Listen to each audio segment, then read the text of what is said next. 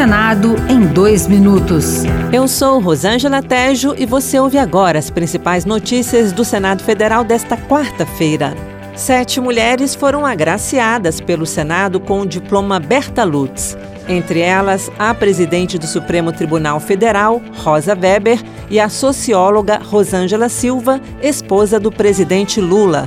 O presidente da casa, Rodrigo Pacheco, lembrou que Berta Lutz foi pioneira na luta pela maior presença feminina na política e ponderou que as agraciadas representam a continuidade dessa luta. É ainda uma excelente oportunidade de invocarmos a memória da nossa saudosa pacifista e reconhecermos a atuação das herdeiras de seu espírito na luta pelo direito das mulheres. Eleita presidente da Comissão de Meio Ambiente, a senadora Leila Barros, do PDT do Distrito Federal, antecipou que vai discutir projetos considerados polêmicos. Entre eles estão os do licenciamento ambiental, da regularização fundiária e da liberação de agrotóxicos. A senadora Tereza Cristina, do PL de Mato Grosso do Sul, ponderou, no entanto, que o licenciamento ambiental não é de interesse exclusivo do agronegócio. Precisa ser aprovado para que as pessoas possam ter segurança jurídica ao fazer um empreendimento, seja ele de infraestrutura nas cidades, não é agropecuária. No licenciamento ambiental, o que mais pesa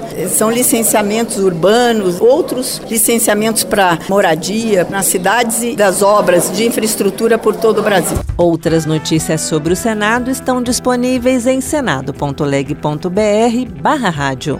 Senado em dois minutos. Uma produção Rádio Senado.